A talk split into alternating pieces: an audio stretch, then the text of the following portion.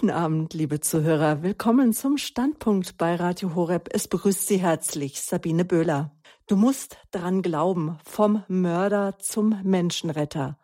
Heute erzählt uns Thorsten Hartung seine Geschichte. Es ist eine Geschichte, die sehr traurig beginnt, dann brutal wird und schließlich aussichtslos erscheint. Doch Gott hat eingegriffen, nicht einfach so. Thorsten Hartung hat ihn schon gerufen. Zwar am Anfang nicht ganz direkt, doch auf dem Höhepunkt seines beruflichen Erfolges, immerhin verdiente er in der Woche um die 150.000 Euro, er war dicke im Geschäft mit der Russenmafia, da war er schon da, der Hunger nach einem Leben in Glück. Es kam, wie es kommen musste, das überhebliche Leben in Luxus mit schicken Autos, teuren Hotels, Drogen und Frauen endete in der Einzelhaft.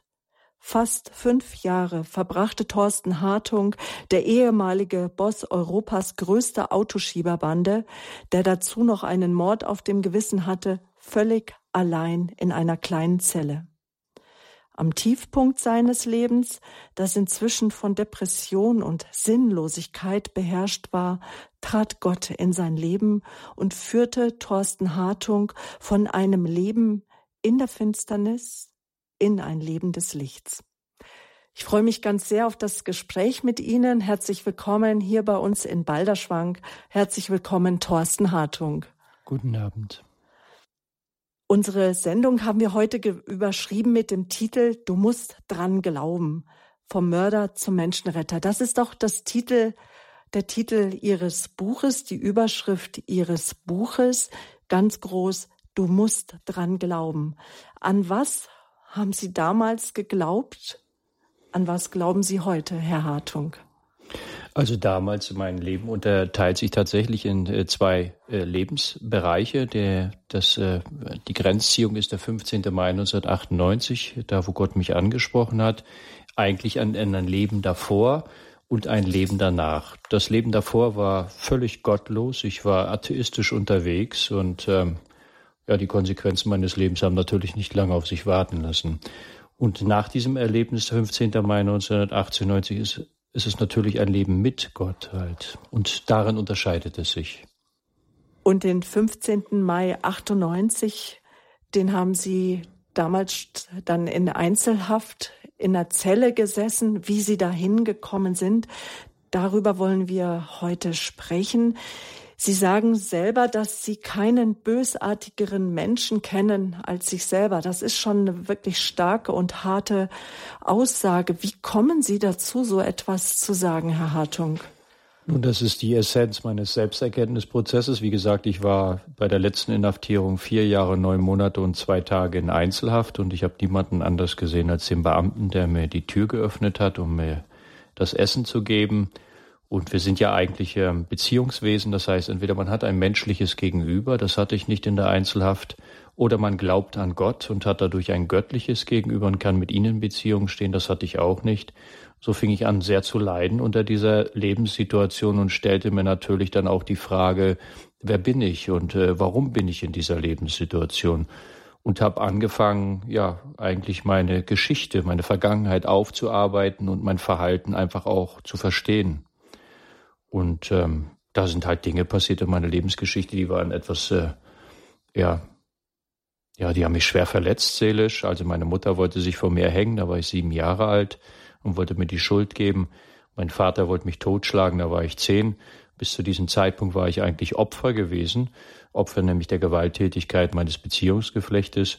Und das wollte ich nicht mehr sein und habe mich dann mit zehn Jahren entschieden, nicht mehr Opfer zu sein, sondern habe zurückgeschlagen. Und das fing dann in der Schule an habe die dann umgeboxt, die anderen Schüler, und äh, habe dann noch eine gewisse Form der Aufmerksamkeit bekommen, die ich als Liebesersatz genommen habe.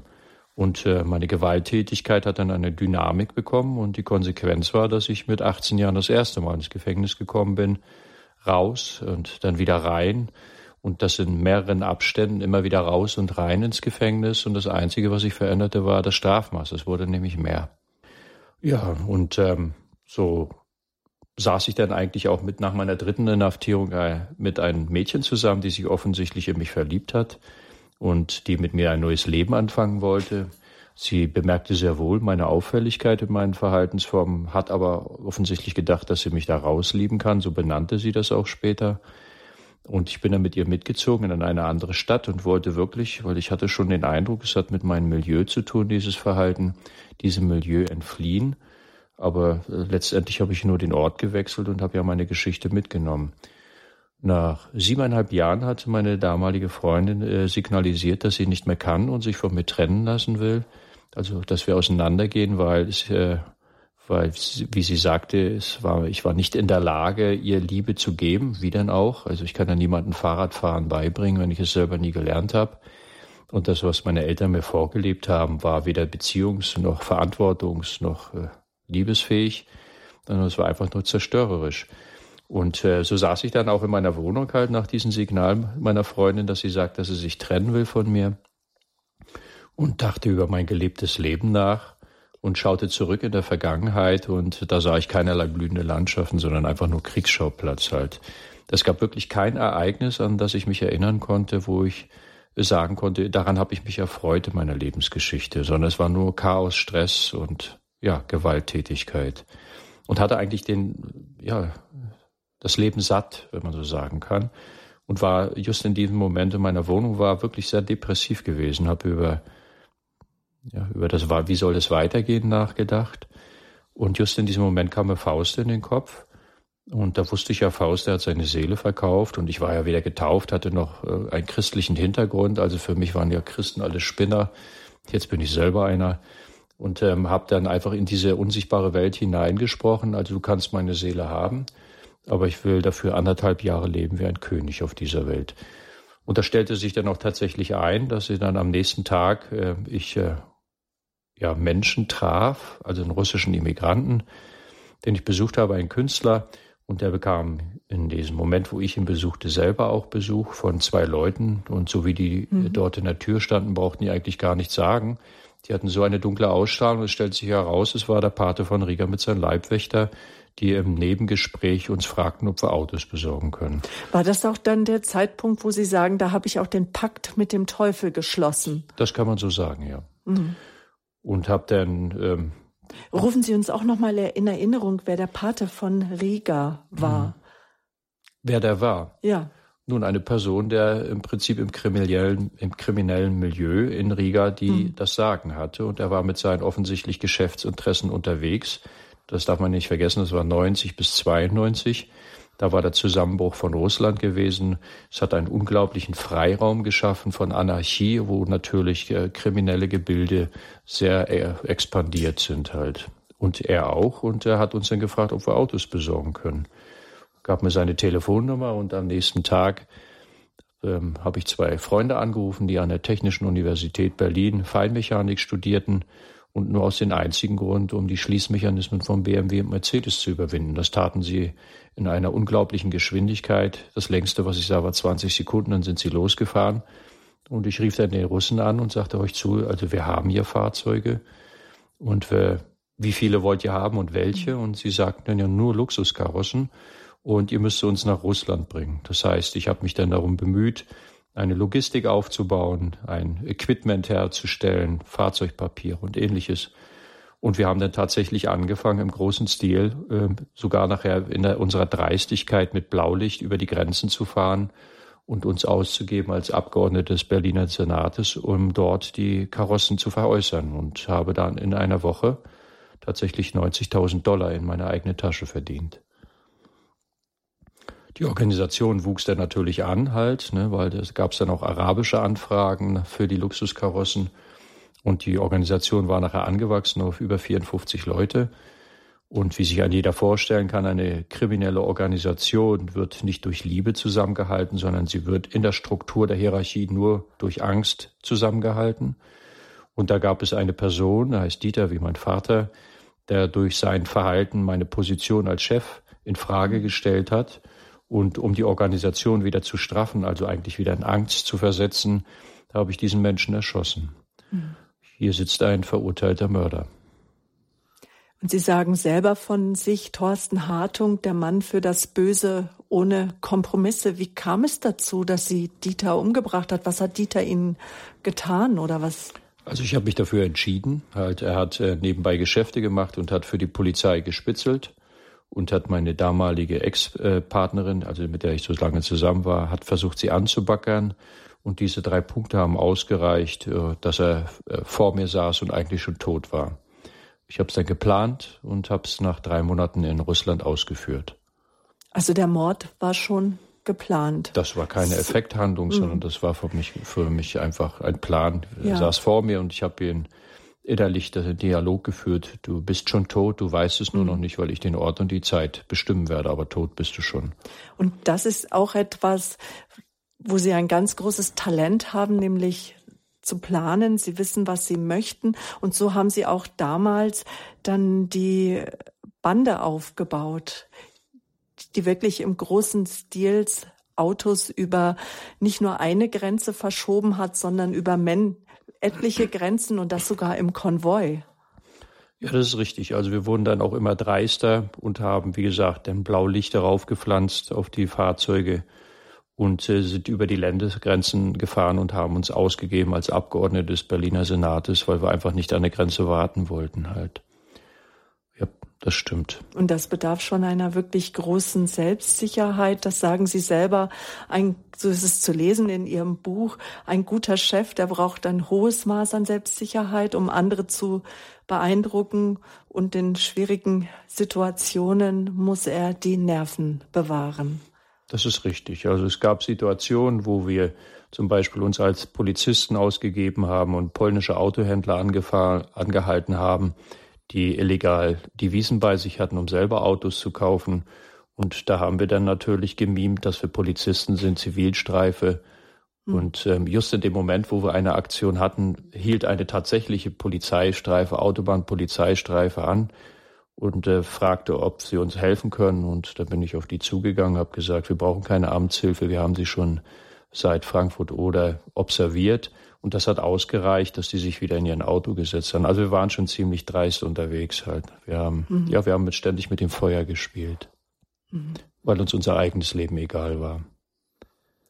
Dann der Mord, das war am 20.07.1992. Wie ging dann Ihr Leben weiter, Herr Hartung? Nun, meine damalige Freundin, die signalisierte nochmal und fragte mich, äh, ob ich mir vorstellen könnte, nochmal mit ihr in Urlaub zu fahren. Und äh, sie wollte offensichtlich schauen, ob sie an der Beziehung noch irgendetwas retten kann.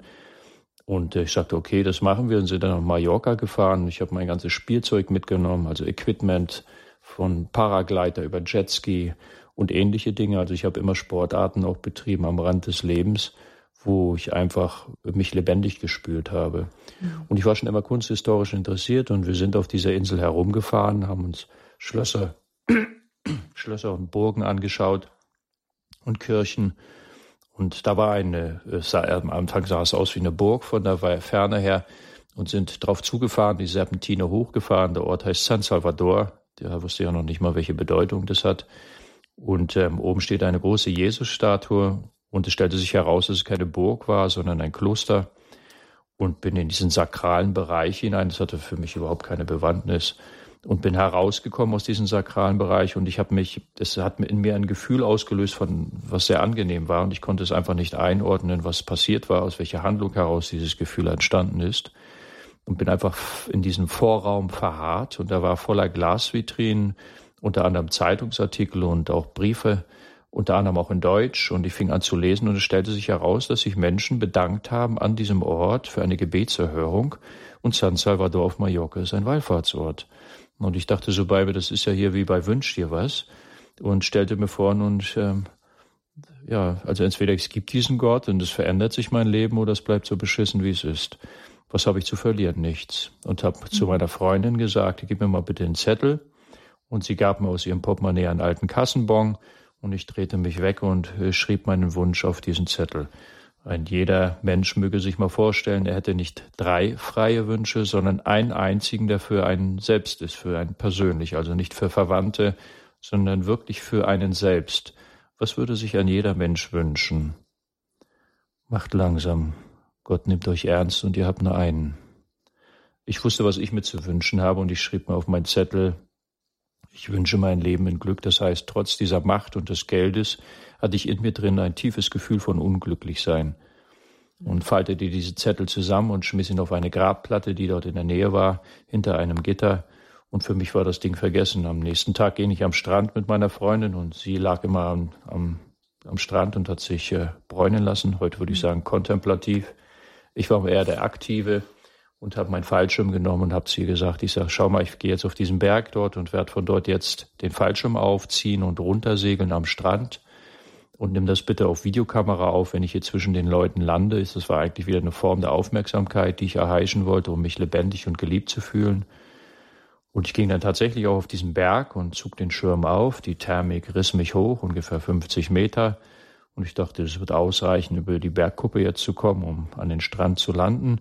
Und zog den Riemen an und ähm, auf einmal riss die Thermik ab. Der Fallschirm fällt in sich zusammen und ich stürze zu Boden, ungefähr 50 Meter.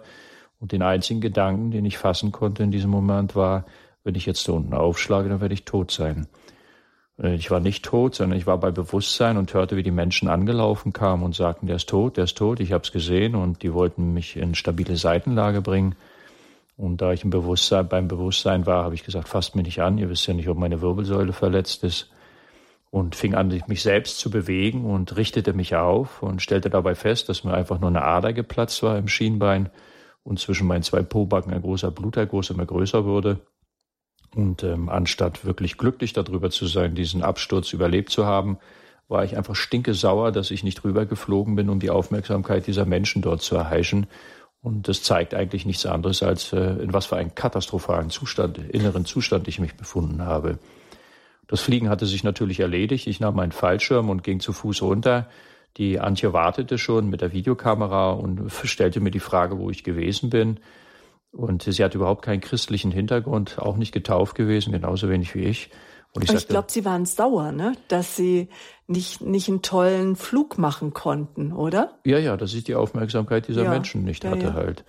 Und sagte zu ihr, weißt du, Antje, eigentlich hätte ich tot sein müssen. Ich bin mhm. eben aus 50 Meter Höhe abgestürzt und ich hätte tot sein müssen. Und da sagt sie zu mir, du bist nicht tot, weil Gott mit dir noch etwas vorhat. Ich, ich habe da völlig perplex gestanden. Er sagt, willst du mich verarschen oder was?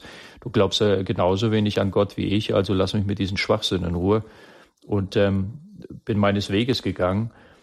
Viel später habe ich äh, begriffen, dass es eigentlich dort anfing, nämlich Gott hat meinen Zettel nicht vergessen. Das war eigentlich schon eine Antwort Gottes mhm. durch einen Menschen, der an mich ausgerichtet war. Ungefähr vier Wochen später bin ich von Interpol in Schweden verhaftet worden. Wir sind aufgeflogen, die Organisation.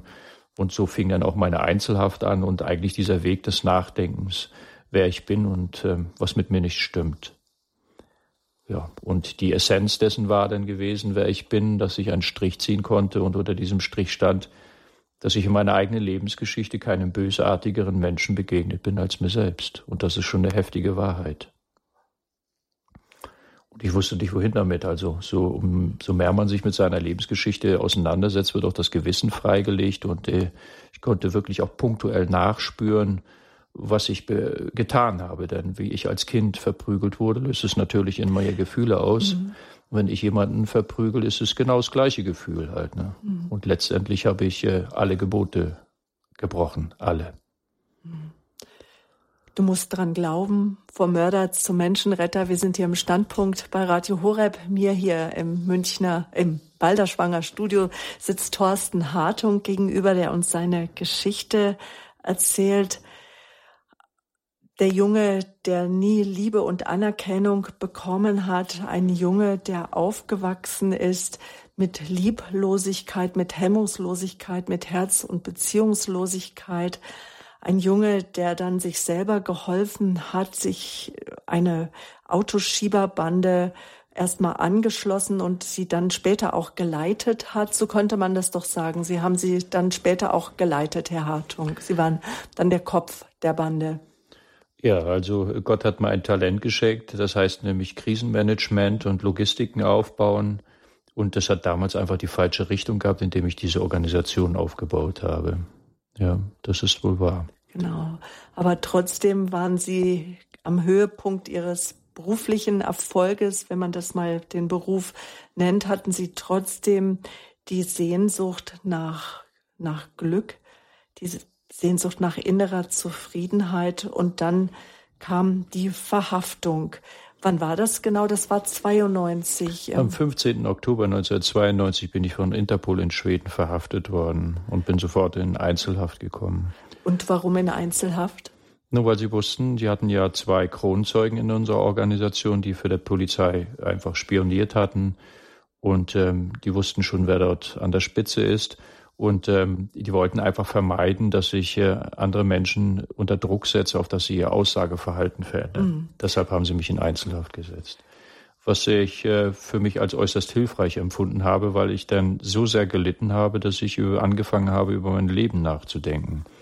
Und wie gesagt, die Quintessenz meiner Überlegung war dann tatsächlich gewesen, dass ich ein schuldiger, bösartiger Mensch bin. Und war das echt von Anfang an oder hat es dann noch eine Weile gedauert, bis Sie da hingekommen sind? Das war ein Prozess, der hat sich über fast fünf Jahre gezogen. Mhm. Und ähm, ja, dann in der Situation der Erkenntnis dessen, wer ich bin, war das natürlich äußerst schwierig. Ich wusste nicht, wohin mit meiner Schuld halt. Mhm. Ne? Ich habe mich eigentlich mir selbst gegenüber, mein Leben gegenüber einer unglaublichen Hilflosigkeit äh, ja, befunden und habe einfach in dieser Hilflosigkeit in eine unsichtbare Welt hineingerufen, ohne zu wissen, dass sie existiert. Und das war an diesem 15. Mai 1998. Das war drei Wochen vorher gab es ein, war Ostern, gab es einen Jesusfilm und ähm, ich schrieb noch in mein Tagebuch hinein, also hey Gott, also du hast deine zweite Chance gehabt, gib auch mir eine zweite Chance. Das ist natürlich theologisch völliger Schwachsinn, aber das war mein Standpunkt. Gott ist gestorben und wieder auferstanden. Und so kam dann dieser 15. Mai, drei Wochen später. Und ich lag auf meinem Bett und war einfach damit innerlich sowas von beschäftigt ähm, und auch niedergeschlagen durch mein, das Gewissen, was einfach anfing zu atmen und mich gerade zu, zu erdrücken. Äh, das war einfach unglaublich.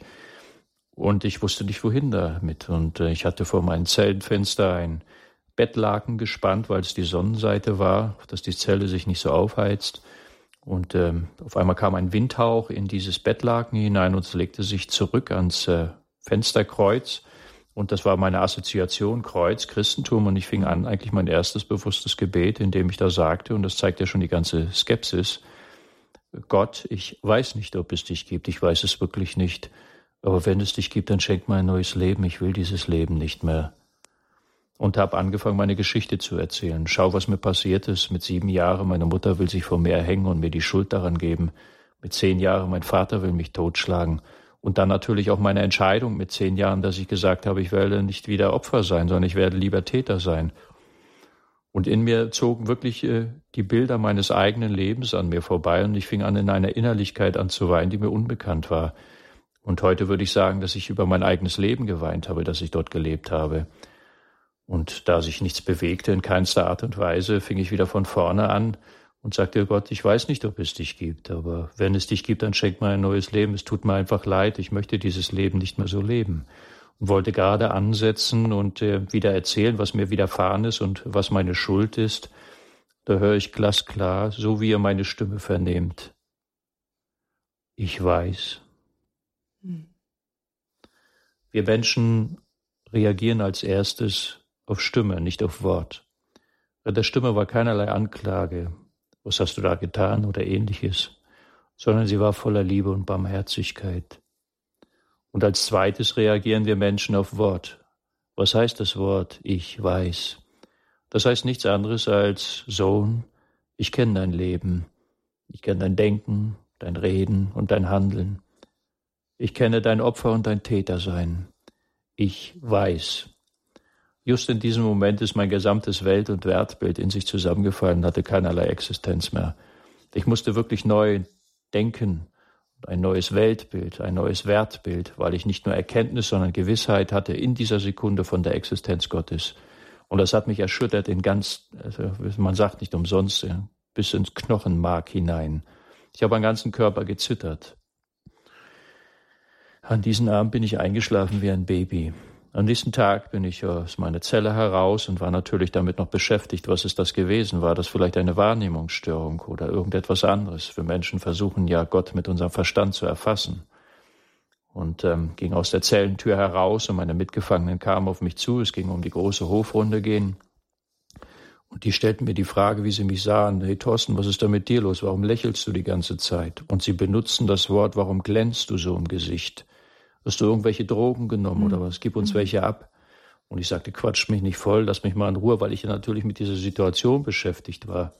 Und dann ging die Hoftür auf zum Freizeithof und ich sah in den Himmel hinein und sah die Himmel und kleine weiße Wolken und dachte, wow, wie schön ist das nur, ja. Und sehe den grünen Baum, der am Hofgarten steht, ein Lindenbaum und denke, das ist ja unglaublich, was für eine intensive grüne Farbe. Und gehe in den Hofgarten hinein, leg mich auf die Wiese und pflücke ein kleines Gänseblümchen, schau die Struktur an und die Farbe und erfreue mich einfach nur dran und dachte mir, das ist doch alles da gewesen, warum habe ich das nie gesehen? Und meine Mitgefangenen gingen natürlich an mir vorbei und haben nur noch mit dem Kopf geschüttelt, haben gesagt, der Typ ist jetzt verrückt geworden. Guck mal, der grinst jetzt ein kleines Blümchen an da. Liegt auf der Wiese und grinst ein Blümchen an. Na, die konnten das natürlich nicht nachvollziehen, was mit mir passiert war. Mhm. Und für mich war die Frage immer noch da, was ist das gewesen halt? Und da gab es einen christlichen Sozialarbeiter, der aufgrund meiner Frage mir meine erste Bibel gegeben hat. Der hat mitgekriegt, mit mir ist etwas passiert. Und ich blätterte in dieser Bibel herum und da war nichts. Das Ding war zu für mich, wie verschlossen. Und ungefähr drei Monate nach diesem Ereignis vom 15. Mai kam diese wunderbare Stimme wieder. Ich lag auf meinem Bett, mein Blick fällt auf mein Bücherregal, wo die Bibel auch steht, und die Stimme sagt, nimm und schlag auf. Nicht Seite 36, Altes oder Neues Testament oder Blätter drin rum, sondern nimm und schlag auf. Und ich nahm die Bibel und meine Frage war ja gewesen, was ist das gewesen? War das eine Wahrnehmungsstörung oder was? Und ich schlag die Bibel auf und schau auf die linke Seite, auf einen Satz, 1. Johannes 1, 9. Wenn wir aber unsere Sünden bekennen, so ist er treu und gerecht und vergibt uns unsere Schuld. Wenn wir aber sagen, dass wir nicht gesündigt haben, dann machen wir Christus zum Lügner und ich schmiss das Buch in die Ecke, weil für mich war das einfach nicht einordbar. Ich hatte keine Ahnung von Heilig Geist, Wort Gottes und ähnliches. Für mich aus der menschlich-rationalen Seite sprach dieses Buch mit mir und gab mir tatsächlich die Antwort. Denn was habe ich getan am 15. Mai? Ich habe meine Schuld bekannt und habe Gott um ein neues Leben gebeten. Und für mich sprach dieses Buch auf einmal mit mir. Das war einfach für mich nicht einordbar und hat mir Angst gemacht. Deshalb habe ich die Bibel in die Ecke geschmissen. Nachdem ich mich beruhigt hatte, kam eine neue Frage in mir auf. Für uns Menschen ist einfach wichtig zu wissen, ob Gott uns wirklich alles vergibt. Nicht, dass er ein separierender Gott ist, der sagt, das vergebe ich dir, das nicht. Wir brauchen Gewissheit darüber, denn nur so haben wir die Möglichkeit für einen neuen Anfang. Und ich versuchte selbstständig diese Antwort in der Bibel zu finden und es gelang mir nicht. Ungefähr drei Wochen später das gleiche Ereignis. Ich lag auf dem Bett, die Frage immer noch in meinem Kopf, hatte keine Antwort gefunden und die Stimme sagt, nimm und schlag auf. Und ich schlag die Bibel auf, ich nehme sie aus dem Regal und schlag sie auf. Ich habe nicht drin rumgeblättert, sondern ich schlag auf und mein Blick fällt auf Epheser 2, vom Tod zum Leben. Und ihr wart tot, gefangen in euren Sünden und von Natur aus Kinder des Zornes und des Ungehorsams. Aber Gott in seiner großen Barmherzigkeit hat euch frei gemacht, nicht aus Verdienste heraus, sondern aus Barmherzigkeit, auf das niemand sich rühmen kann. Und ihr seid vorherbestimmt für große Werke. Diesmal schmiss ich das Buch nicht weg, sondern ich behielt es in meiner Hand. Für mich waren drei Dinge passiert, die ich rational nicht einordnen konnte und nachvollziehen konnte. So viel hatte ich aber verstanden, dass in diesem Buch stand, suche und du wirst finden oder klopfe an und du wird aufgetan. Ich rief meinen Anwalt an und sagte ihm, ich mache ein Lebensgeständnis. Er möge bitte, weil bis zu diesem Zeitpunkt konnte man mir noch immer noch nichts nachweisen, ich war noch nicht verurteilt und habe ein Lebensgeständnis abgelegt. Hab 15 Jahre Haft bekommen habe mich dann vorbereitet auf die Strafhaft mit 100 Fragen halt, weil ich wusste, wenn ich in Strafhaft komme, werden da viele geistliche Leute sein. Und die Frage bezog sich nie auf, wer oder was Gott ist, denn das hatte sich für mich be beantwortet am 15. Mai, sondern für mich gab es nur noch eine Frage, wie Gott ist. Und wenn Jesus sagt, wer mich sieht, der sieht, ein, der sieht meinen Vater, da hatte ich dann viele Fragen über die Verhaltensweisen von Jesus und ähnliches. Mhm. Zwei Jahre nach diesem Ereignis habe ich mich taufen lassen in der Gefängniskapelle am 20. Juni 1900, äh 2000. Viel später stellte ich fest, es ist das Todestag meines Opfers. Also Gott gibt es mir als ewige Mahnung hin, um mir zu sagen, schau, zu was du fähig bist und tu es nicht, sondern tu das Gute und nicht das Böse. Ein Jahr später habe ich mich den unbefleckten Herzen der Gottesmutter Maria geweiht. Warum? Ich habe viele Biografien von Heiligen gelesen und da stand immer drin, dass sie eine besondere Beziehung zu der Gottesmutter Maria hatten. Und ähm, ich wollte auch so eine Beziehung haben und habe eine 33-tägige Vorbereitung gemacht und habe die Gottesmutter darum gebeten, ich werde mich jetzt deinen unbefleckten Herzen am 8. Dezember weihen, 2001. Bitte Sei du meine Mutter, die ich nie hatte. Und wahrlich, sie ist eine wunderbare Mutter im wahrsten Sinne des Wortes. Vor acht Jahren bin ich entlassen worden, vor sieben Jahren habe ich geheiratet. Gott hat mir im Gefängnis schon gesagt, du musst wieder in Gefängnis zurück. Ich hatte die ersten zwei Jahre ehrenamtliche Arbeit in der Jugendgefängnis Reges Breiting. Und er sagte mir auch im Gefängnis schon, gehe hinaus aus der Stadt und baue ein Haus der Barmherzigkeit. Vor drei Jahren haben wir ein altes Haus gekauft, unser Verein, der Maria Hilft heißt, und haben dort ein Haus der Barmherzigkeit eröffnet, wo jugendliche Straftäter mit meiner Frau und mir zusammenleben, um eine Sozialisierung zu lernen und dadurch erst eine Resozialisierung überhaupt möglich wird, auf dass sie ihre Schul- und Lehrausbildung nachholen. Vor zweieinhalb Jahren ist noch hinzugekommen, man sollte sich bei Gott nicht beschweren über zu wenig Arbeit. Das tat ich und er hat dementsprechend reagiert. Seit zweieinhalb Jahren machen wir Migrantenarbeit und helfen vorwiegend Christen, die geflohen sind aus den arabischen Ländern und helfen ihnen bei der Einrichtung von Wohnungen, Kindergartenplatz. Eigentlich gehen wir mit ihnen Beziehungen ein, wo Integration eigentlich stattfinden kann. Und sie sind eine Bereicherung für unsere christlichen Glaubensgemeinschaften, weil sie sind um ihr Leben gerannt wegen ihren Glauben, weil sie sich zu Jesus bekannt haben. Das ist die Geschichte, die Gott mit mir gemacht hat. Also die Gnade Gottes ist nicht an mir vorbeigegangen, ohne eine Spur zu hinterlassen. Und die drei wesentlichen Fragen, wo komme ich her, wo gehe ich hin oder warum bin ich auf dieser Welt, hat Gott für mich beantwortet. Ich komme von Gott und ich werde zu meinem Vater zurückgehen. Und die Sinnhaftigkeit meines Hierseins auf dieser Welt begründet sich genau in dem, was ich heute tun darf.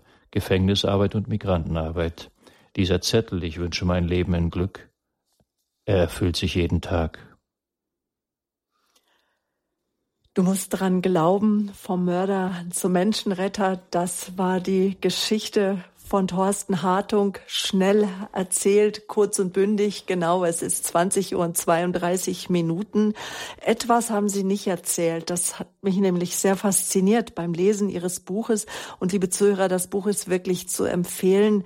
Es liest sich wie ein Krimi und es ist auch ein Buch, dass sie gut jemanden geben können, der nicht unbedingt an Gott glaubt und der auch nicht unbedingt daran glaubt, dass Gott wirklich etwas bewegen kann. Aber wenn man dieses Buch liest und so die Art und Weise, wie es auch geschrieben ist, dann kommt man dahinter, dass man sagt, da muss es doch wirklich einen Gott geben, da muss es etwas geben, was, was höher, größer und mächtiger ist als wir Menschen, als wir mit unseren kleinen, eingeschränkten Egos. Und sie haben etwas getan, was mich sehr beeindruckt hat, was ich jetzt überschreiben würde mit dem Satz, auf den Knien ist der Mensch am größten. Ich möchte darauf ansprechen, dass Sie, nachdem Sie die Bekehrung erlebt haben, 18 Monate lang den Fußboden in dem Gefängnis, in dem Bildungshaus des Gefängnisses geputzt haben. Das war die Haftanstalt in Berlin-Tegel. Ähm, ja, dass Sie 18 Monate dort den Boden geputzt haben. Das ist richtig. Ich war dort Hausarbeiter in der Schulabteilung und der Fußboden war gewachst worden und da war eine Glasschicht auf diesen Fußboden, das war ein Industriefußboden. Und äh, ich habe einfach angefangen, diese Wachsschicht äh, zu entfernen und habe dafür anderthalb Jahre gebraucht und habe dabei Psalme gelernt, jeden Tag ein Stück mehr. Und meine Mitgefangenen kamen natürlich an mir vorbei und die in der Schulabteilung waren und ähm, haben mich natürlich verspottet und ähm, haben gesagt, was machst du da? Und habe gesagt, ich mache das einzig Richtige. Ich mache den Fußboden sauber, das ist meine Aufgabe. Haben die auch geschwiegen, so wie ich jetzt?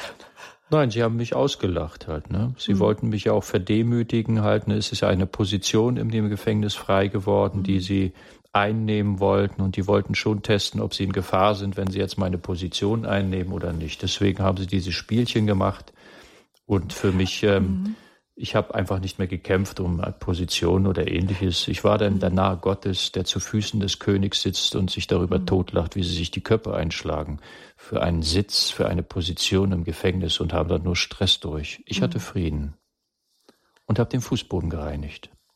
Und Sie schreiben in Ihrem Buch gegen den Hochmut. Ja, das Ringen des alten Egos. Ja, genau.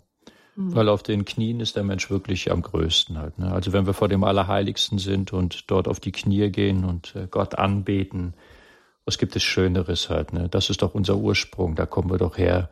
Und Gott Danke zu sagen oder zu sagen, es tut mir leid, dieses oder jenes ist nicht so gut gewesen. Mhm. Und für mich auch die Beichte eine ganz tolle Sache halt. Ne?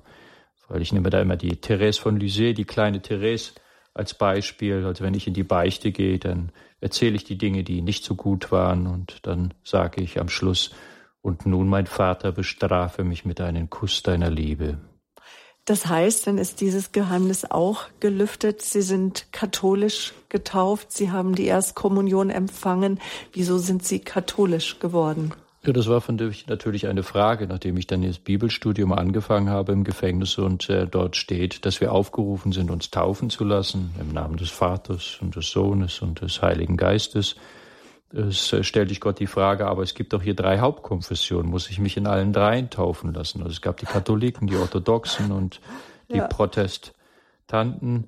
Und ähm, und Gott sagte zu mir, das ist in Wahrheit auch das Schöne, da sieht man die göttliche Pädagogik drin, dass er zu mir sagte, beschäftige dich mit der Kirchengeschichte.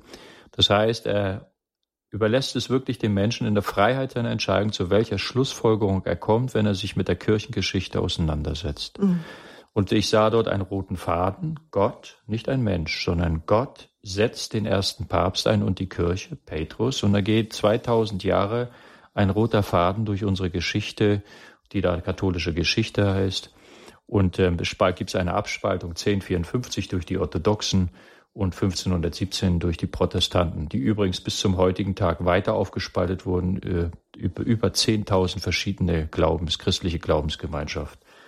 Und ähm, allein der Aspekt, ich hatte keine Ahnung von Dogmen oder ähnliches, nur dieser geschichtliche Aspekt, dass es dort einen roten Faden gibt, der ohne Unterbrechung durchzieht, 2000 Jahre, und dass Gott gesagt hat, dass die Kirche nicht überwunden werden wird, wenn sie beim Lehramt bleibt, das hat für mich ausgereicht, um zu sagen, ich lasse mich katholisch taufen. Viel später habe ich verstanden, dass die Dogmen alle Christuszentriert sind. Das heißt, sie führen uns nicht weg von Gott, sondern sie sind Hilfsmittel, die führen uns hin zu Gott. Und ich bin sehr dankbar, dass ich hier katholisch bin. Das ist eine wunderbare, 2000 Jahre alte, wunderschöne alte Kocke der, mit mhm. Weihrauch und Weihwasser. Also das gibt's bei uns zu Hause auch, diese Dinge. Wenn da gesagt wird, dass da Segen dran hängt und Gott sieht, dass wir daran glauben und darauf vertrauen, dann können wir diese Dinge ja geradezu im Geiste abernten halt. Mhm. Und ich liebe meine Kirche. Ich leide mit ihr für die Dinge, die nicht so gut sind. Ja, mhm. und aber ich liebe sie halt ihre Umkehr von der Gottlosigkeit in ein Leben mit Gott. Das war am 15. Mai 98. So wie Sie es uns geschildert haben, haben Sie vieles mit Ihrem Gott alleine ausgemacht oder Gott hat auch zu Ihnen gesprochen. Sie haben seine Stimme gehört. Ich könnte mir vorstellen, das wünschen sich ganz viele unserer Zuhörer jetzt auch an den Radios und das ist ja auch unser großes Rufen, Herr, zeige dich und sprich, lass mich deine Stimme hören. Haben Sie auch geistliche Begleitung dennoch in Anspruch genommen? Wer waren Ihre Begleiter? Ja, na ganz sicher halt. Ne? Also ich äh, habe ja, also Teresa von Avila oder Johannes vom Kreuz und ähnliches, das steht ja auch immer drin, wie notwendig es mhm. geradezu ist, dass man einen geistlichen Begleiter hatten.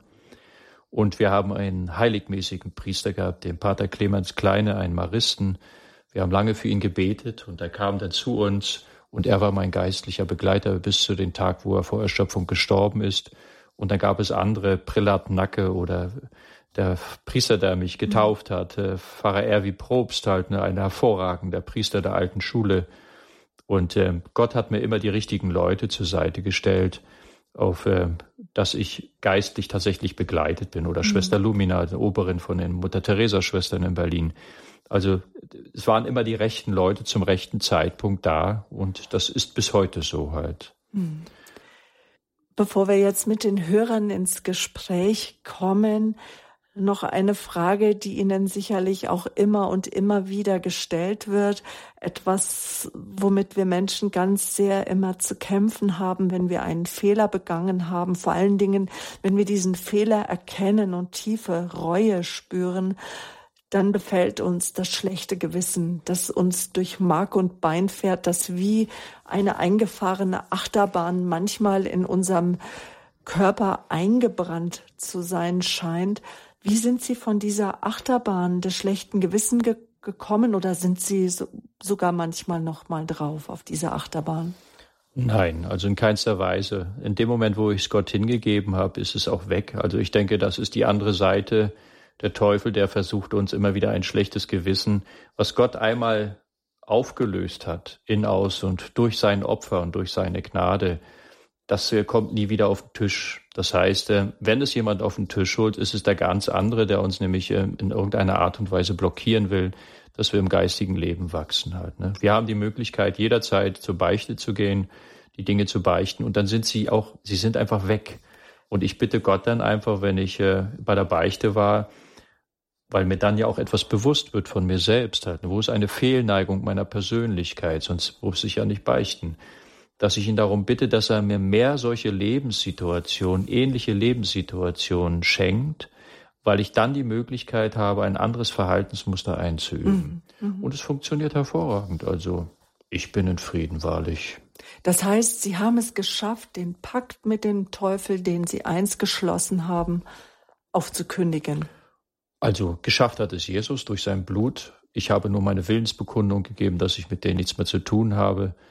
Denn das sind ja Mächte, die wir Menschen nicht beeinflussen können, aber Gott kann sie in seine Schranken weisen und Jesus hat für mich bezahlt. Also es gibt immer natürlich noch Menschen, die mich anklagen und da kann ich nur sagen, Gott hat mich freigesprochen und du willst mich anklagen? Danke bis hierher, Thorsten Hartung. Jetzt holen wir Musik, aber vorher, liebe Zuhörer, möchte ich Sie einladen. Rufen Sie an. Sie haben die Gelegenheit, mit Thorsten Hartung ins Gespräch zu kommen. Die Hörertelefonnummer, das ist die 089 517 008 008. Vielleicht hören Sie uns von irgendwo im Ausland zu, die deutsche Vorwahl 0049 89 517 008 008. Und wenn Ihnen das jetzt alles viel zu schnell ging mit der Telefonnummer, vielleicht haben Sie ein Radio Horeb Programmfaltblatt zur Hand. Dort finden Sie auch unsere Hörertelefonnummer, mit der Sie sich live in unsere Sendungen einbringen können. Jetzt hier zum Standpunkt mit Thorsten Hartung rufen Sie uns an. Du musst dran glauben, das Thema heute Abend vom Mörder zum Menschenretter.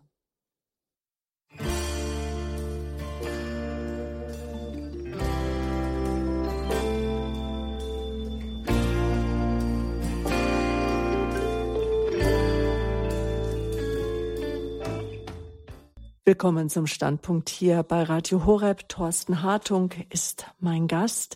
Thorsten Hartung ist ein Mensch, der als Kind nach Zuneigung hungerte, doch sie nie verspürt hat. Er kämpfte mit der Welt, er kämpfte mit sich von Kindesbeinen an, so kann man sagen. Er wurde zum Schläger, der, so steht es auf dem Cover seines Buches, der alle Gegner zu Boden brachte. Mit 17 war er zum ersten Mal im Knast, dann mit 19 wieder. Eine Frau, die ihn liebt, schenkt ihm Hoffnung auf ein bürgerliches Leben, doch er schmeißt alles hin und als im Beruf strauchelt und er beschließt, jetzt nehme ich mir alles, was ich will. Er ist dann der Kopf einer Autoschieberbande geworden, hat zum Schluss auch einen der Mitglieder umgebracht geplant, eiskalt. Ähm, dann landete er im Gefängnis. Dort war er fast fünf Jahre in Einzelhaft, ganz genau vier Monate, äh, nein, vier Jahre, neun Monate, zwei Tage, bis sein gottloses Leben sich wandelte in ein Leben mit Gott. Das war genau am 15. Mai 98. Er sitzt uns gegenüber, Thorsten Hartung. Es gibt noch vieles, was wir natürlich von ihm wissen wollen, denn er ist heute verheiratet. Er ist heute tätig in der Arbeit mit Migranten und auch in der Arbeit mit strafgefangenen Jugendlichen. Er hat ein spendenfinanziertes Haus, nämlich das Haus der Barmherzigkeit und er hat den Verein Maria hilft gegründet. Doch jetzt zunächst, bevor wir weitersprechen mit ihm, möchte ich auch jetzt unsere Hörer begrüßen. Frau Neumann, Sie haben uns angerufen. Guten Abend aus Bamberg sind Sie ja. uns zugeschaltet. Hallo. Ich wollte mich erst einmal, ich habe das verfolgt, ne? Mhm. Ich wollte mir erst einmal vergewissern, dass das wirklich, wirklich auch so fa faszinierend in, in, in, in der Zelle die Stimme gehört habe. Das, das ist wirklich das, das kann zu glauben. Mhm. Die Frage gehen wir gleich mal an Thorsten weiter. Mhm. Ähm, als Sie heute Morgen am Frühstückstisch saßen, saß Ihnen jemand gegenüber? Nein, ich, ich bin vorhin erst gekommen und habe das auch gehört, okay. das, was ich gesagt Also ich wollte Ihnen einfach nur sagen, also mir haben natürlich immer wieder Menschen gesagt, na, das kann ja nicht stimmen und ähnliches. Also ich bin heute zum Beispiel mit einem Bonifatius-Bus hierher gekommen. Und, und stellen Sie mir, stellt sich mal bitte vor, dass ähm, ein anderer Mensch mir sagt, nein, du bist mit dem Zug hergekommen. Ich könnte darauf immer nur antworten, weil er mich nicht gesehen hat und das Ereignis nicht hatte. Ich bin mit einem Bonifatiusbus hergekommen. Ich hätte mein Leben niemals, niemals verändert. Ich wäre noch bösartiger rausgekommen, als ich reingegangen bin, wenn das nicht passiert wäre. Es ist keine Chance. Das heißt, die Wahrhaftigkeit meines Glaubens manifestiert sich nicht in dem, was ich sage, sondern in dem, was ich heute tue. Und das ist nichts Kriminelles, sondern dem Menschen helfen halt. Und die ganzen Gnaden, die Gott mir geschenkt hat, die ja vorher schon da waren, Eloquenz und Krisenmanagement und Logistik aufbauen, kommt in meiner heutigen Arbeit zur vollen Entfaltung, nämlich in die richtige Richtung, nämlich um anderen Menschen zu helfen. Davor stand mein Ich im, im Vordergrund, jetzt ist es das Du.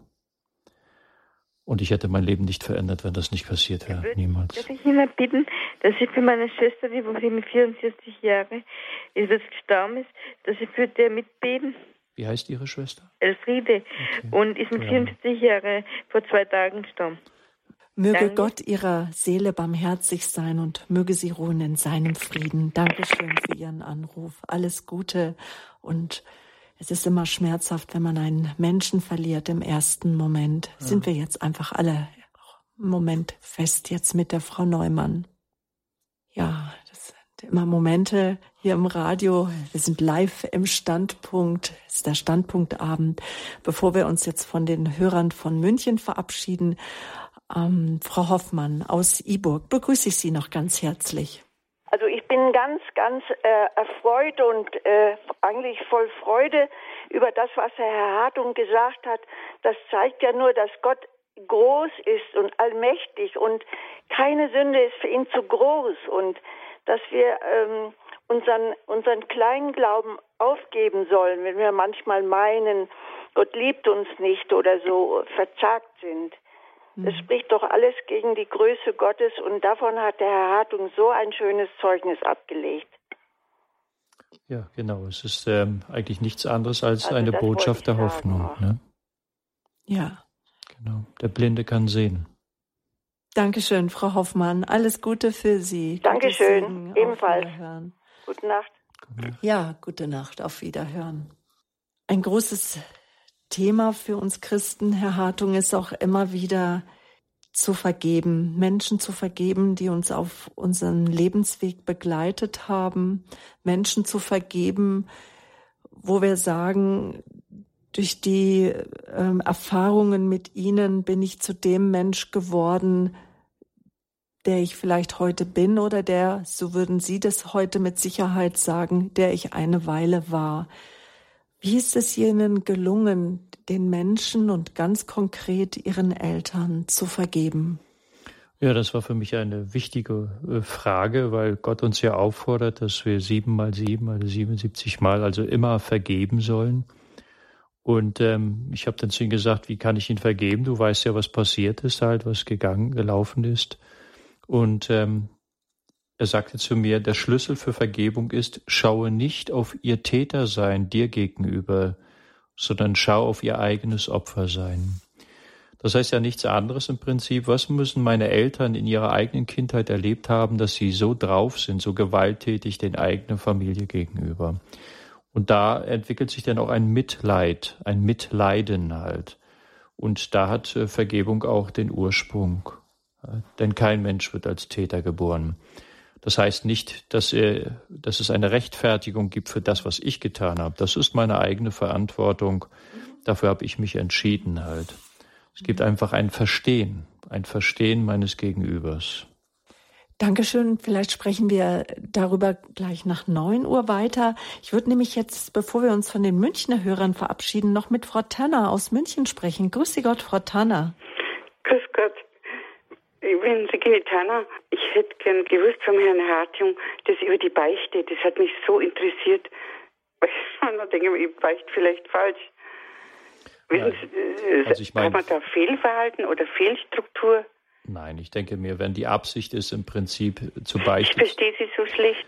Ich sagte, wenn es die Absicht ist, zu Gott zu gehen, also zu, stellvertretend zu dem Priester und zu sagen, im Prinzip, äh, was nicht richtig gewesen ist, und Gott um Vergebung zu bitten, dann ist daran nichts falsch. Halt, ne?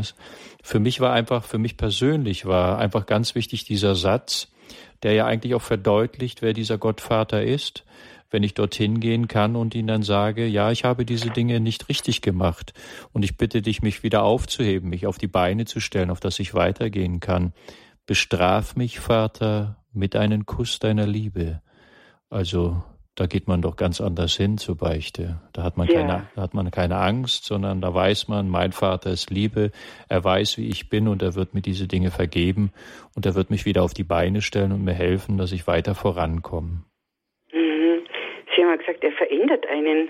Ja, er verändert einen. Die Gnade Gottes verändert uns halt. Ne? Also ja.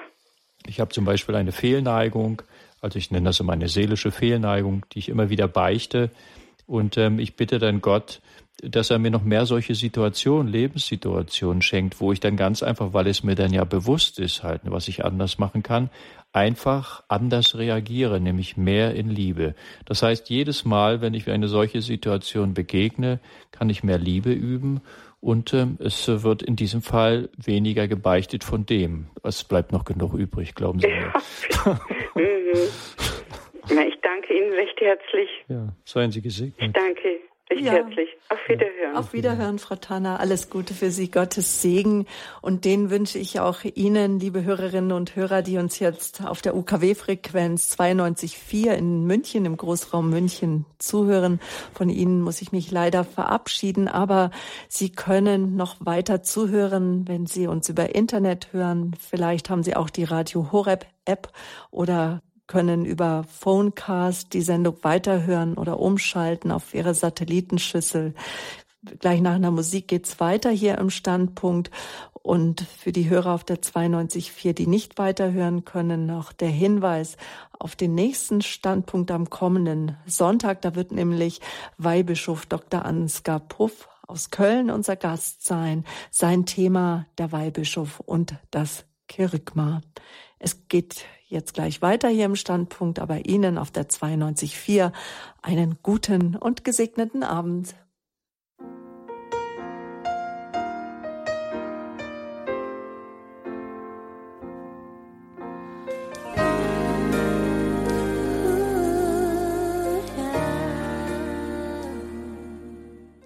Thorsten Hartung ist hier unser Gast bei Radio Horeb im Standpunkt. Ich freue mich, mit ihm im Gespräch sein zu können, weil er gehört zu den Menschen, die ein wirklich schweres Leben durchlebt haben.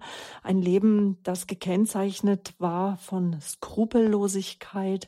Ein Leben, das gekennzeichnet war, einen Weg des Egoismus zu gehen, hinein in die Kriminalität, bis dazu, dass er einem Menschen das Leben genommen hat. Er war in Einzelhaft vier Jahre lang, neun Monate, zwei Tage, eine wirklich sehr, sehr lange Zeit mit niemanden intensive Gespräche führen, niemanden in die Augen schauen beim Essen, ja, mit niemanden einen Abend lang zu schwatzen, geschweige denn vielleicht auch körperlichen Kontakt zu üben oder eine Nähe zu spüren zwischenmenschliche Nähe einfach alleine sein. Und dann, dann hat Gott eingegriffen in seinem Leben. Erst hat er sich mit psychologischen Fragen beschäftigt. Wie kam es, dass ich der wurde, der ich bin? Und dann kam Gott in sein Leben. Es war in Mai, im Marienmonat Mai, am 15. Mai 98. Und Gott hat ihn geführt auf einen wunderbaren Weg. Er hat uns schon davon erzählt und er hat Gottes Stimme gehört. Gott, der einen Dialog mit ihm geführt hat. Und eines, was er ihnen, ihnen gesagt hat, Herr Hartung, war, schreibe auf und sie haben Tagebuch geschrieben. Und Auszüge auch aus dem Tagebuch kann man aus, kann man in dem gleichnamigen Buch zur Sendung nachlesen, nämlich Du musst dran glauben, vom Mörder zum Menschenretter erschienen im Adeo Verlag. Wir haben weitere Hörer jetzt in der Leitung. Aus Tostedt ist jetzt die Frau Hein dran. Grüß Sie. Hallo, Frau ja, Hein. Ja, grüß Gott, Frau Böhler. Grüß ja. Gott, Herr Hartung. Also Ihre Geschichte, die hat mich unheimlich tief bewegt und auch einmal mehr gezeigt, dass Gott barmherzig ist, barmherzig und gnädig. Und ähm, ich habe da so ein großes Problem. Und zwar geht es um meine jüngere Tochter, die ist seit sechs Jahren mit einem ähm, jungen Mann befreundet, der sich eben, äh, der Gott ablehnt, total ablehnt.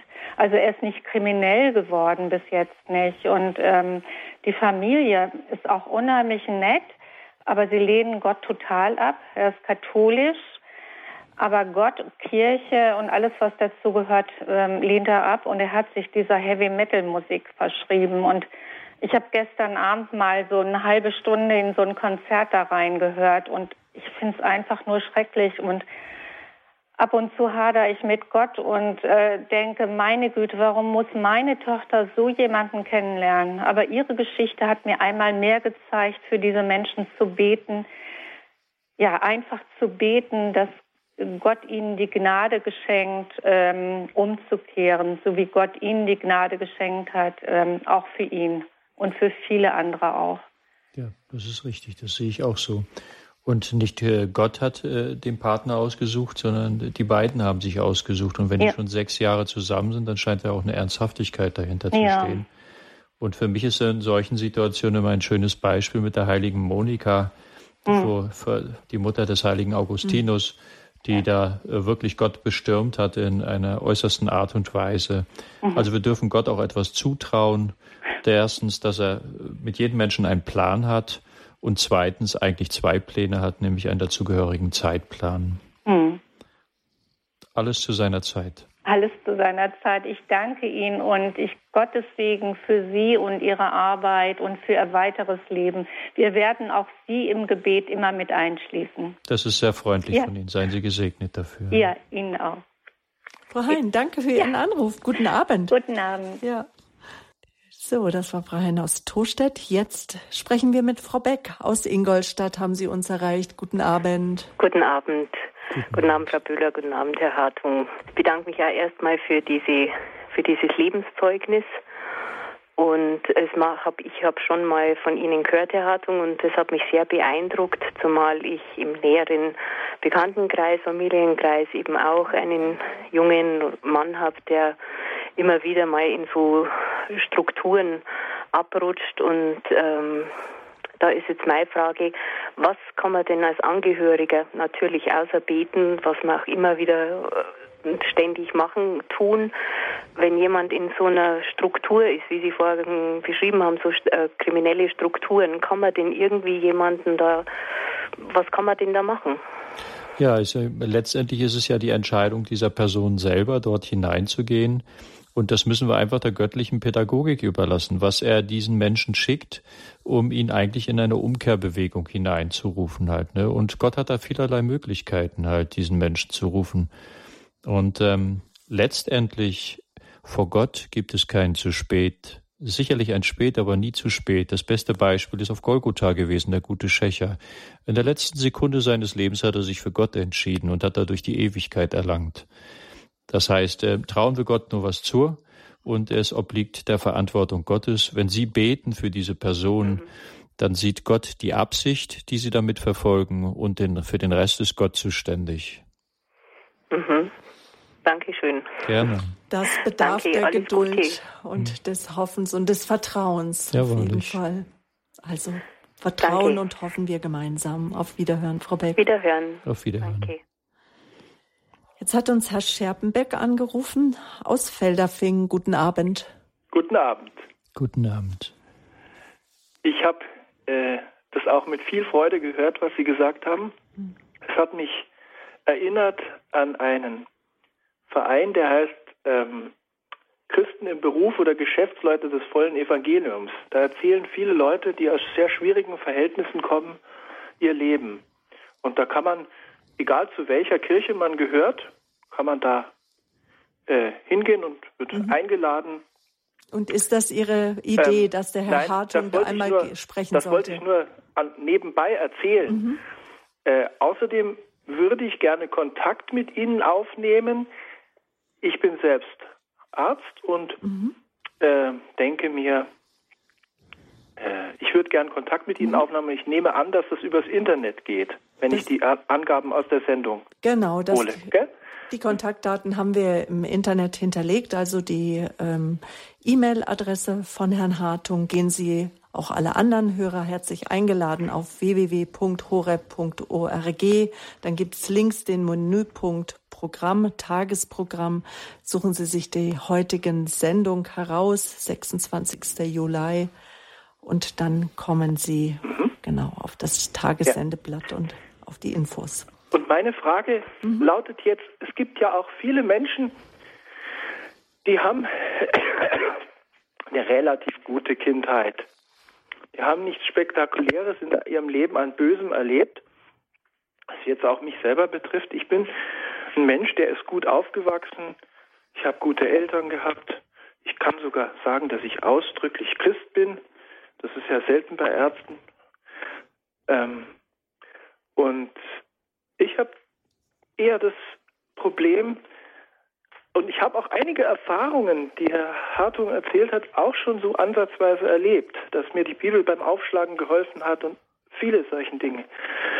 Aber was ich eben feststelle, ich habe dann eher mit dem Problem zu kämpfen, trotz allem, dass ich, ich weiß sogar, dass Gott existiert, habe ich die Schwäche, wirklich mit Energie zu dienen. Und ich äh, bewundere immer diese Menschen, die so ein schweres Schicksal haben oder ein radikales Leben geführt haben, die so viel Kraft bekommen, mhm. äh, dann alles zu tun, was richtig ist und mit eiserner Energie äh, das, das Richtige zu verfolgen. Mhm. Und äh, was würden Sie jetzt zu dem Gegenproblem von Ihnen sagen, dass man irgendwie also so erstens ist es kein vielleicht eher zur Gleichgültigkeit neigt. Ja, ich denke mir, erstens ist es kein Problem und äh, ich sage immer zu den Menschen, die von Kindheit an äh, einfach Christen sind halt, ne? Ja. Und nicht diesen brennenden Dornbusch oder dieses Erlebnis gehabt haben wie ich. Sie glauben weitaus mehr als ich, denn sie sind ohne diese Erlebnisse, sind sie treu geblieben. Ah. Und das okay. ist doch wohl ein Zeichen von, äh, von Glauben, der weitaus größer ist als der meine halt. Sie brauchten diese Ereignisse auch nicht, auch wenn man sie sich manchmal Also ich wünscht. bewundere es, wenn einer solche Erfahrungen gemacht hat und ich finde es ganz großartig, es ist für mich auch ein schönes Zeugnis, das zu hören. Aber ich sehe sozusagen bei mir das schon als Problem.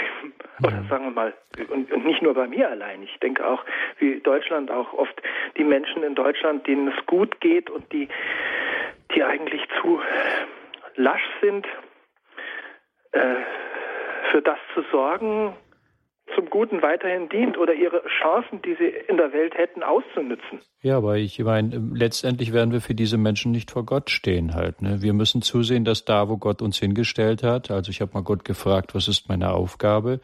Und er hat zu mir gesagt, sei Liebe da, wo ich dich hinstelle. Das heißt, ich bin in einer Eigenverantwortung mein Leben gegenüber Gott halt und den ja. Menschen. Und ähm, es, äh, es bringt nichts, wenn ich, äh, wenn ich diese ja, Unebenheiten bei den anderen Christen, die auch meine sind halt, ne, sehe und es könnte ja viel mehr werden und es könnte ja viel besser sein und ähnliches. Letztendlich wird Gott mich fragen, was habe ich mit meinem Leben gemacht halt. Mhm. Das wird so sein. Und dann und soll man einfach warten darauf, bis man wieder einen neuen Impuls von Gott bekommt und dann so gut wie man halt kann, also ich trotz denke, seiner Schwäche darauf eingehen. Ja, ich meine, ich meine, das ist doch ein weitaus größerer Glaube, wenn man im Prinzip durch diese Trockenheit der Wüste hindurchgeht und trotzdem das Ziel nicht außer Augen verliert, auch wenn man auf, wenn man auf allen Vieren kriegt. Das ist mir ja auch, auch schon so ergangen halt. Ne? Ja. Aber zeige ich nicht, wenn Gott uns gerade diese Gnade in dem Moment etwas entzieht, dann signalisieren wir ja durch unser Verhalten, es geht mir wirklich um Gott und nicht um die Geschenk, das äh, Gnadengeschenk, sondern es geht mir wirklich um Gott. Ich, ich zeige dir jetzt mit meiner Willensentscheidung, auch wenn es nur ein Kriechen ist, dass ich dich liebe. Ja. Und das äh, glaub, das, so das stehe ich auch, dass ich Gott liebe. Das ist der, das ist für Gott das Wichtigste. Die Absicht zählt vor Gott, nie das Werk, immer nur die Absicht. Das ja. ist auch äußerst hilfreich, fände ich. Mhm herzlichen Dank für die sehr äh, tröstenden und weiterführenden Worte. Ja, gerne. Vergelt's Gott. Ja, gut. Dann Wiedersehen. Äh, ade. Herzliche Grüße nach Felderfing an Herrn Scherpenbeck. Alles Gute für Sie, Gottes Segen. Ja, der Herr Scherpenberg hat uns angerufen unter der 089 517 008 008. Das ist die Hörertelefonnummer hier zum Standpunkt mit Thorsten Hartung, Autor des Buches, zusammen mit Christoph Fasel. Du musst dran glauben, vom Mörder zum Menschenretter. Er ist Gast hier bei uns im Standpunkt und hat uns ein Stück aus seinem Leben erzählt nun ist Gelegenheit, liebe Zuhörer, dass Sie mit uns, mit ihm ins Gespräch kommen. Jetzt hat uns nochmal eine Hörerin auch aus Ingolstadt angerufen. Es ist Frau Iwanicki. Grüß Sie, guten Abend. Frau Iwanicki, wir dürfen Sie ganz herzlich begrüßen. Guten Abend. Guten Abend. Hallo, hallo, Herr Thorsten Hartung. Hallo, Thorsten. Ich, ja, Halleluja. Gott ist so wunderbar. Es ist schön zu sehen, wie Gott äh, Menschen, ja, wie er Gott bewegt, äh, wie er Menschen bewegt, berührt, verändert, bekehrt. Gott ist einfach wunderbar und ich wollte sagen, dass wir ähm, für dich beten und ich möchte hiermit alle Hörer ähm, dazu auch einladen und aufmuntern und bitten, dass wir alle für den Herrn Thorsten Hartung beten, weil wir alle ein Gebet brauchen, vor allem Menschen, die so einen Auftrag haben wie Herr, to Herr Hartung. Genau. Ja, gut. Vergelt's Gott, Isabel. ja, Radio Horeb führt Menschen zusammen im Gebet oder beim Standpunktabend. Schön. Schön, ja. alles Gute noch. Ja, ja danke schön für Ihren Anruf und das nehmen wir als Aufruf einfach für alle Menschen zu beten, die eine außergewöhnliche Berufung erhalten haben, in der Tat, so wie unser heutiger Gast, wie Thorsten Hartung oder auch Menschen, die auch ähm, genau große Aufgaben bekommen haben mit Menschen. Sie arbeiten jetzt heute auch mit jungen Strafgefangenen zusammen, aber doch hauptberuflich mit äh, Migranten. Ähm, aber ich möchte doch noch äh, darauf zu sprechen kommen, wie Sie heute mit jungen Strafgefangenen arbeiten, weil Sie waren ja nämlich mit welchen, die ganz frisch aus dem Gefängnis kommen, aus dem Knast. Und das haben sie ja auch hinter sich. Sie sollten eigentlich lebenslang bekommen, so war es gefordert von der Staatsanwaltschaft, weil sie einen Menschen getötet haben. Gott hatte andere Pläne mit ihnen. Es waren letztendlich nur 15 Jahre, aber dennoch 15 lange Jahre, in denen äh, doch das Leben ein ganzes Stück weiter vorangeschritten ist. Wie ging es Ihnen, als Sie aus dem Gefängnis kamen? Ja, wie, welchen Lauf hat dann Ihr Leben genommen, Herr Hartung? Nun, also zu dieser inneren Freiheit, die ich schon innerhalb des Gefängnisses, innerhalb meiner Inhaftierung bekommen habe, von Gott geschenkt bekommen, kam natürlich die äußere Freiheit noch hinzu. Und wenn ich nicht äh, meine Freunde um mich herum gehabt hätte, wie zum Beispiel Ilona Behnke oder Guido Neumann, die mich einfach aufgefangen haben, sind Christen, praktizierende Christen und die mir Obdach gegeben haben, dann wäre ich in der Obdachlosigkeit gelandet. Aber dadurch, dass sie da waren, waren sie mir einfach einfach eine große Hilfe. Und ähm, später mit dem Haus äh, ist mir natürlich bei den jugendlichen Straftätern genau dies auch ein Anliegen, dass sie nicht zurück müssen in die alten Beziehungsgeflechte, wo ja ihre Auffälligkeit herkommt, sondern dass sie aufgefangen werden in diesem Haus der Barmherzigkeit. Ja, und das praktizieren wir halt.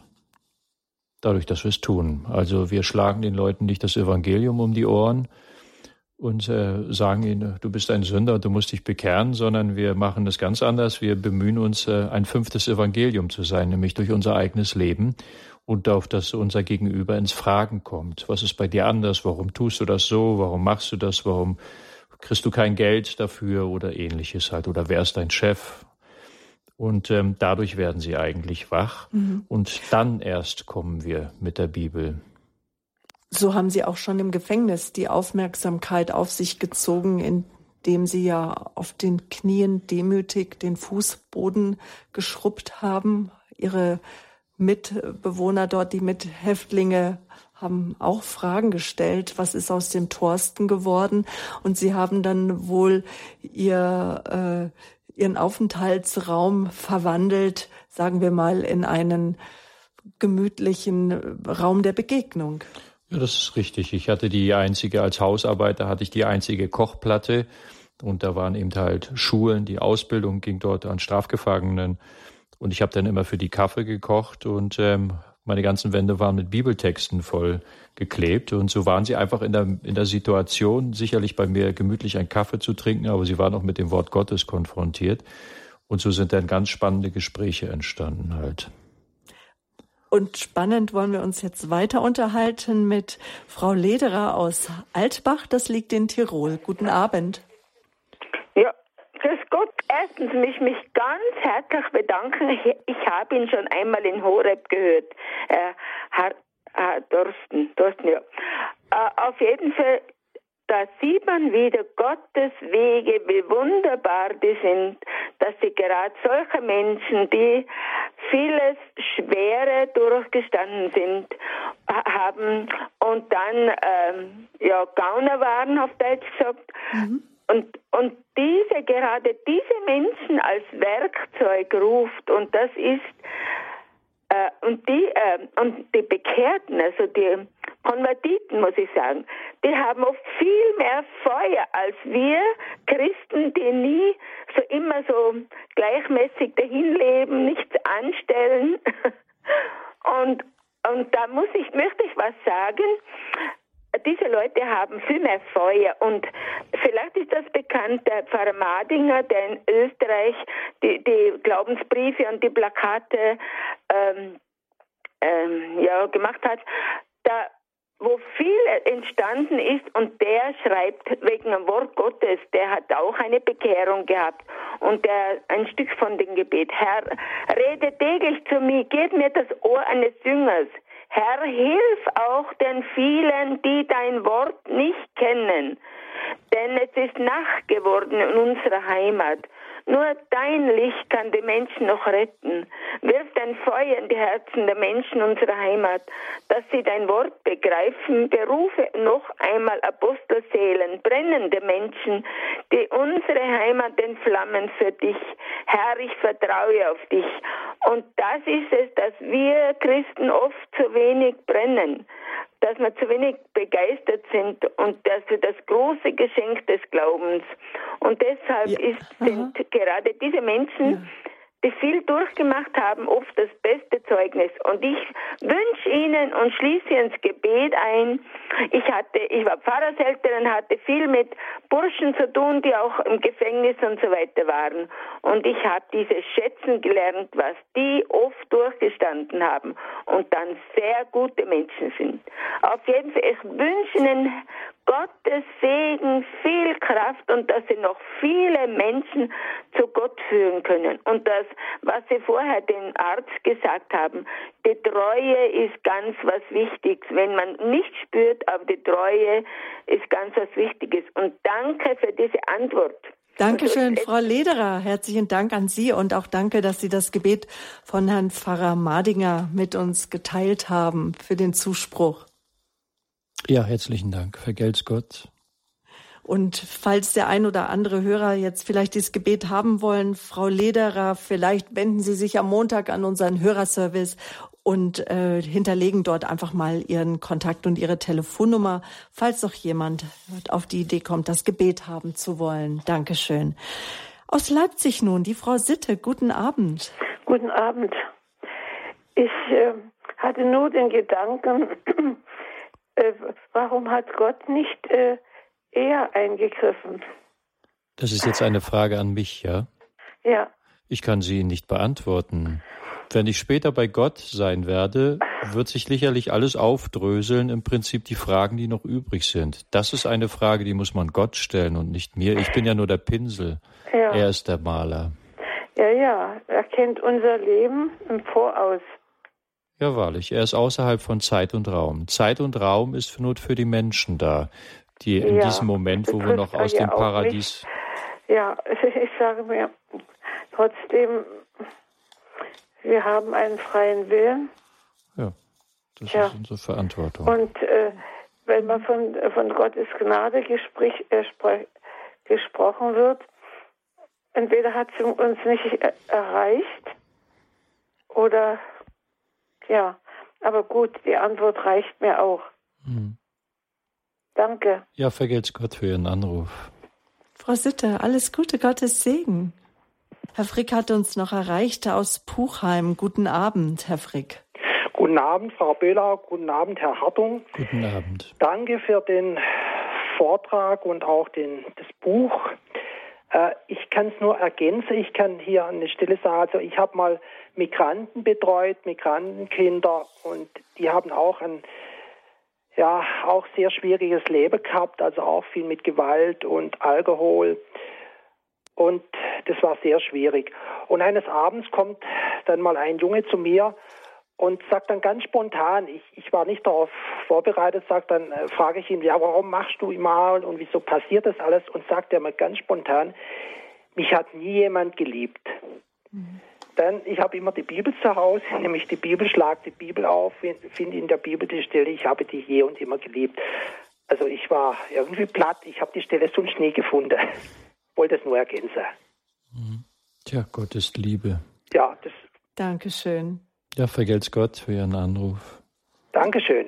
Ja. Alles Gute, Herr Frick. Adieu. Adieu. Und jetzt kann man einfach nur noch hoffen, dass einem die Worte, die in der Heiligen Schrift stehen, dass ich sie annehmen kann aus Gottes Mund, dass ich, dass sie in mein Herz fallen. Und äh, das äh, sagte ja auch der heilige Augustinus, es gibt keinen weiteren Weg als den Weg des Verstandes vom Kopf ins Herz hinein. Und bei Ihnen scheint Gott mit seinem Sprechen zu Ihnen, zu Ihnen wirklich den direkten Weg ins Herz gefunden zu haben. Jetzt vielleicht zum Abschluss nochmal die Frage, was haben Sie dazu beigetragen, Ihr Herz zu öffnen? Also, wenn wir in ein Museum gehen und ein Bild betrachten und es schön finden, dieses Bild, dann ähm, sagen wir nicht, toll, hat der Pinsel toll gemacht, sondern wir sagen, ein toller Maler, der ein Pinsel offensichtlich oder mehrere Pinsel in der Hand genommen hat.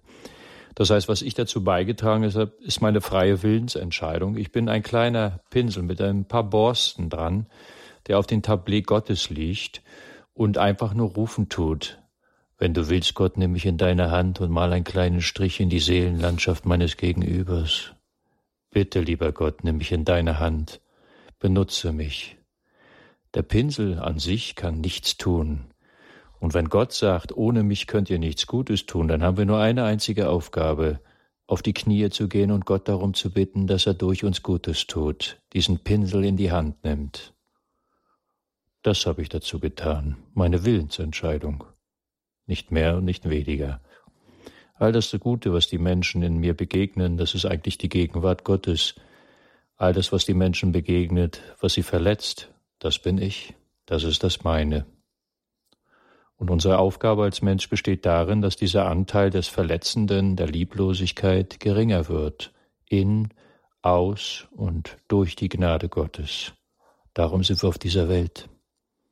Einen letzten Hörer für heute Abend möchte ich begrüßen. Herrn Arnold aus Ingolstadt. Guten Abend. Hallo, guten Abend. Hier ist Arnold. Hallo. Hier, Thorsten, hier ist Arnold. Ja, Gott der Vater dich. von der Sohn Ivanischki. Ja. ja. Ich wollte mich auf jeden Fall von ganzem Herzen bedanken und du warst auch bei mir im Gefängnis. Wir haben uns gesehen, kennengelernt, Prayer Festival. Ja. Vor deinem Auftrag wirklich, das bereut jede Menschen. Ja, Gott ist wunderbar. Ohne Gott, ohne Gott sind wir nicht, sind wir verloren. Wir alle brauchen Gott. Im Gefängnis lernen wir unsere Fehler. Ist alles, was Gott mhm. uns gibt. Wir müssen einfach immer annehmen und mhm. nach vorne zu schauen. Es gibt nichts Besseres, als mit Gott zusammenzuarbeiten. Ich wünsche von ganzem Herzen für Gottes Segen in deinem Auftrag, mir Gott, ich mit die Familie und immer weiterführen bis in Ewigkeit und er wird uns nicht im Strich lassen. Mehr werde ich nicht reden und mhm. ein schönes gesegnet Wochenende und grüße die Familie. Wir sehen wir uns wieder, wenn Gott will. Gott segne dich, Arnold. Danke. Das sind sehr bewegende Abschlussworte. Dankeschön, Herr Arnold, für Ihren Anruf und auch Ihnen von Herzen Gottes Segen. Behüt Sie Gott. Auf Wiederhören. Auf Wiederhören. Auf Wiederhören. Er hat gesagt, der Herr Arnold, grüßen Sie Ihre Familie. Ihre Familie, dazu gehört Ihre Frau. Vielleicht ganz kurz, dass Sie uns erzählen, Ihre Frau, wie haben Sie sie kennengelernt? Ich wollte einen äh, Marienwallfahrtsort eingeladen und äh, Marienwallfahrtsort heißt ja nichts anderes als Gott Danke sagen oder um etwas bitten. Und ich habe mich dann einchecken lassen, kurz nach meiner Inhaftierung, also Entlassung, in eine Pilgergruppe, wo auch unter anderem Koreaner dabei waren, nach Muchegorje. Und ich war am Check-in gewesen. Keiner kannte meine Geschichte. Keiner kannte mein Gebet, dass ich von Gott wissen will, was mein nächster Schritt ist. Und ich wurde ja, beim Check-in verhaftet vor der Pilgergruppe. Die haben natürlich alle gestaunt. Und ähm, stellte sich heraus, dass die Computerübermittlung meiner Entlassung noch nicht erfolgte und ich auf dem Verhandlungsbrief war und bin dann in dem, es hat natürlich einen unglaublichen Spannungsbogen aufgebaut innerhalb der Pilgergruppe und habe dann abends äh, in Muchegorje meine Geschichte erzählt. Mir saß ein Priester gegenüber, ein Koreaner, der mir sagte, du musst mit mir nach Korea kommen, du musst diese Geschichte in Korea erzählen. Und so saß ich zwei Wochen später für drei Monate in Südkorea und bin rumgereicht worden in den Gemeinden, um zu erzählen, was mir passiert ist. Und dabei bin ich meiner lieben Frau Claudia begegnet. Und wir haben am 8. Dezember 2007 geheiratet und die Ehe der Gottesmutter Maria geweiht.